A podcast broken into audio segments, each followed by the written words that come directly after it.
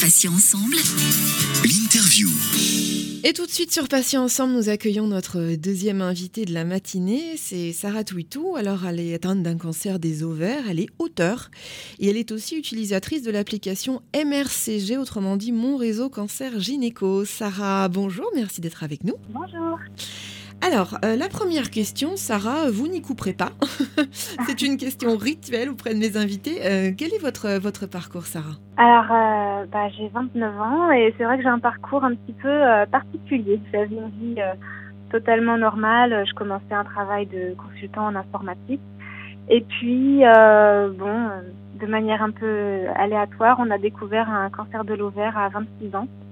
Et c'est vrai que c'était le choc d'avoir un cancer jeune. Alors il faut savoir que le cancer de l'ovaire est quelque chose de difficile à détecter. Donc euh, quand on commence à avoir des symptômes comme euh, le ventre qui gonfle à cause de la cite ou bien des douleurs en urinant, etc., c'est que c'est déjà bien avancé. Donc euh, j'ai eu d'abord un scanner IRM où ils ont pensé d'abord à des tumeurs borderline, donc qui ne sont pas cancéreuses.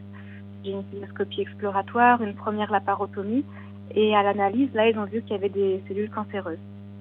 Du coup, euh, c'était parti pour la chimiothérapie, une deuxième euh, opération, euh, et puis encore de la chimiothérapie par derrière pendant près d'un an. Donc voilà, c'était le parcours du combattant, mais aujourd'hui, ça va très bien et c'est pour ça que je raconte tout ça dans mon livre Donc vous dites ça va très bien, ça veut dire que vous êtes en rémission ou que le traitement se passe bien et que vous le supportez bien? Ça veut dire que j'ai terminé la chimio depuis un an que euh, oui, on peut dire que je suis en rémission. Le scanner est stable, c'est-à-dire que à chaque fois la même image, donc il n'y a rien qui bouge. Et puis, euh, comme j'ai un rythme de vie euh, beaucoup plus cool, que je suis en arrêt de travail, je suis rentrée chez mes parents et j'ai le temps de sortir tous les jours, respirer l'air, marcher un peu, prendre du temps pour moi. Il y a le stress qui a été éliminé de ma vie et du coup, je pense que c'est une grosse partie d'une bonne raison pour laquelle je vais bien aujourd'hui. Ça, c'est sûr que l'hygiène de vie, c'est euh, ça y est pour en général pour euh, pour beaucoup. Alors, Sarah, donc je le disais tout à l'heure en préambule, vous êtes également auteur. Hein. J'imagine que d'écrire, ça vous a certainement libéré. Donc, vous avez écrit un livre. de quoi parle-t-il? Bah, C'est justement mon histoire que j'ai racontée en, en trois volumes. Je me suis lancée dans une trilogie qui s'appelle Le cycle du phénix. Alors, j'ai déjà écrit les deux premiers tomes. Euh, seulement le premier, le tome 1 brûlé, est lancé le 9 mars 2020, donc il y a quelques temps. Et euh, il est en ligne, donc euh, il est possible de le trouver sur Librinova, sur Amazon, Google, etc. On peut télécharger gratuitement les 5 premières pages, je crois, 5 ou 10 premières pages. Et si ça vous plaît, vous pouvez l'acheter pour 3,99, c'est pas grand-chose.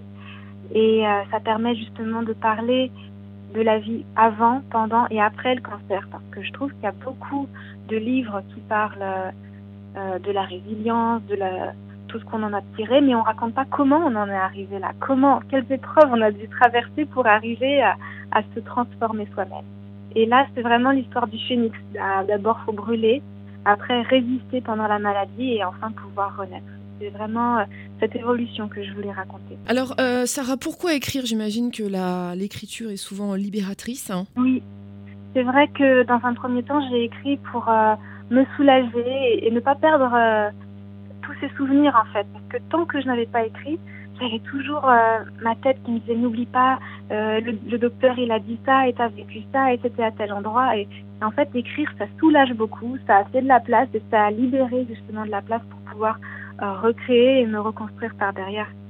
Donc je parle surtout, euh, j'ai décidé d'écrire pour euh, me libérer d'abord, mais aussi pour briser le tabou des cancers gynéco, parce que c'est vrai que quand on rentre dans la salle d'attente euh, de l'oncologue, de la salle de chimio, il y a beaucoup de livres à destination des femmes de 50 ans qui ont un cancer du sein, qui sont mariées, qui ont des petits-enfants. Et bon, c'est pas évident de se reconnaître là-dedans. Il y a très peu de témoignages sur les jeunes ou sur les cancers rares.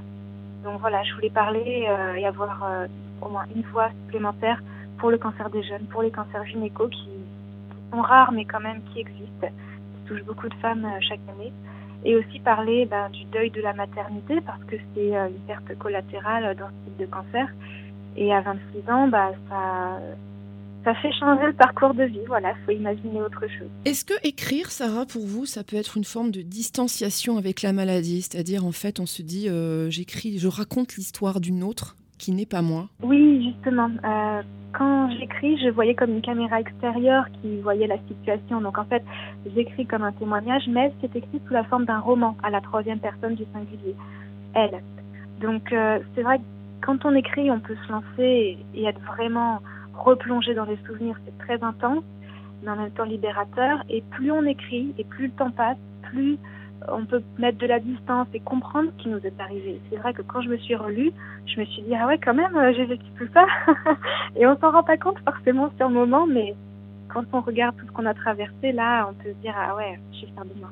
Voilà, c'est ce que j'allais vous demander. Euh, qu'est-ce que vous avez ressenti? Est-ce que vous avez ressenti à nouveau la peur? Euh, Vous êtes replongé dans cet état de, stress et de peur compréhensible, bien, bien évidemment.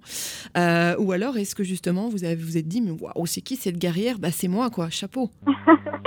oui. C'est vrai que j'ai dû me replonger dans des instants de douleur pour essayer de retranscrire au mieux ce que j'avais vécu, mais aussi pour euh, raconter ma relation avec les infirmières, les aides-soignantes qui font un travail merveilleux et qui sont des femmes exceptionnelles et je crois qu'on n'en parle pas assez. Parfois on critique l'hôpital mais on ne dit pas qu'il y a des, petits anges à l'intérieur qui travaillent et ça je voulais le dire aussi. Après, euh, oui, bah, je me suis replongée dans tous ces moments tristes mais une fois que c'était écrit, voilà, je sais que c'est derrière moi, c'est pas perdu et je m'en sens libérée. Donc c'est une fois et après euh, plus jamais quoi. C'est une oui c'est une forme de, de, vous laisser quelque part un, testament, une trace dans, dans l'histoire de, de, votre vie. Donc euh, c'est une, une, belle manière de pouvoir communiquer sur, sur votre expérience. De quelle manière justement cette expérience vous a vous a modelé, euh, Sarah? Ah bah profondément. c'est vrai que passer par la douleur, le choc et avoir toute une vie bouleversée euh, ça, ça, remet en question beaucoup de choses. Si par exemple, euh, je crois en Dieu, mais euh, quand on a quelque chose d'injuste qui nous tombe dessus, on se dit bah mince alors qu'est-ce que je fais de mal? Mais c'est pas comme ça. Si on a la foi, ça doit nous porter pour avoir espoir et courage. Et puis on peut se dire bon, est-ce que je voulais vraiment être parfaite, travailler dans les entreprises, mais est-ce que c'est vraiment ce que je veux? En fait, j'entendais parfois des gens qui disaient merci le cancer, euh, j'ai appris beaucoup de choses. Bon, c'est vrai qu'au début, je pensais pas du tout ça. Je me suis dit, ah non, d'abord, ça fait très très mal. Mais avec le temps, on, comprend que tout, finalement, tout dans la vie peut être une bonne expérience si on arrive à la renverser. Et c'est vrai que si on arrive à mettre ce temps à profit pour, euh, comme un moment privilégié dans la vie, comme quelques mois, quelques années où on est recentré sur soi, on se repose les bonnes questions. Qu'est-ce que je veux euh, dans la vie, quel sens donner à ma vie, quelle personne je veux pour m'entourer? Ça, c'est des questions fondamentales à se poser et c'est vrai, là, j'ai j'ai la capacité aujourd'hui de dire merci à la vie de m'avoir envoyé cette épreuve. Pas évidente certes, mais en même temps très nécessaire à ce moment de ma vie. C'est une épreuve qui vous révèle à vous-même en quelque sorte et qui vous permet de, surtout peut-être de faire le tri, vous le disiez, mais aussi d'avoir beaucoup de, euh, de distanciation par rapport aux choses et, de remettre les choses en perspective. Ça, c'est sûr que comme on dit, tout est relatif. Euh, Sarah, euh, quel conseil pourriez-vous donner ou auriez-vous envie de donner à des malades ou des personnes qui sont en rémission, mais qui sont encore bah, sous le choc hein? Alors pour les personnes qui sont encore dans la maladie, je dirais d'accepter ces émotions, que ce soit la tristesse, la colère. C'est des émotions normales et il faut les vivre et les traverser pour pouvoir après les dépasser. Ça, c'est ce que j'ai appris avec ma psychologue et ça m'a fait beaucoup de bien. Ça m'a permis d'avancer. Après, euh, pour les personnes qui sont euh, un peu, euh, qui vont mieux, qui ont mis la maladie à distance, oui, se poser les bonnes questions. Voilà, être dans sa bulle, surtout là, que ce soit à cause de la maladie ou même du confinement, rester dans sa bulle et ne pas avoir peur d'être face à soi-même ou de s'ennuyer ou d'avoir du vide parce qu'il faut du vide pour pouvoir euh, reconstruire et renouveler. Il faut du temps pour pouvoir euh, relancer des projets. Ça, c'est très important, je crois. Alors Sarah, je, euh, crois que vous utilisez donc l'application MRCG, autrement dit Mon Réseau Cancer Gynéco. en quoi cette application vous a-t-elle aidé ou vous êtes-elle toujours au, quotidien? Ça m'a fait bien déjà d'apprendre qu'il y avait d'autres femmes comme moi qui avaient traversé les mêmes épreuves. Euh, comme je disais tout à l'heure, euh, ça manquait de témoignages de cancer gynéco. Bah, là, j'en ai trouvé dans mon réseau cancer gynéco. Euh, ça m'a fait du bien de voir aussi tous les âges et de beaucoup de bienveillance. Et puis c'est un forum, donc on peut discuter, poser des questions, voir comment les femmes qui ont traversé les mêmes épreuves, qui se posent les mêmes questions, comment elles ont fait pour les dépasser, comment elles les ont résolues. Ça c'est très intéressant. Sarah Touitou, merci infiniment pour votre témoignage plein d'espoir. Euh, je rappelle que vous êtes donc atteinte d'un cancer de l'ovaire, euh, Dieu merci en rémission, et que vous êtes euh, écrivaine et auteur d'une trilogie qui s'appelle Le cycle du phénix, dont le tome 1 brûlé est en vente en ligne. Merci beaucoup Sarah. Merci à vous. Passion ensemble. Matin Soleil.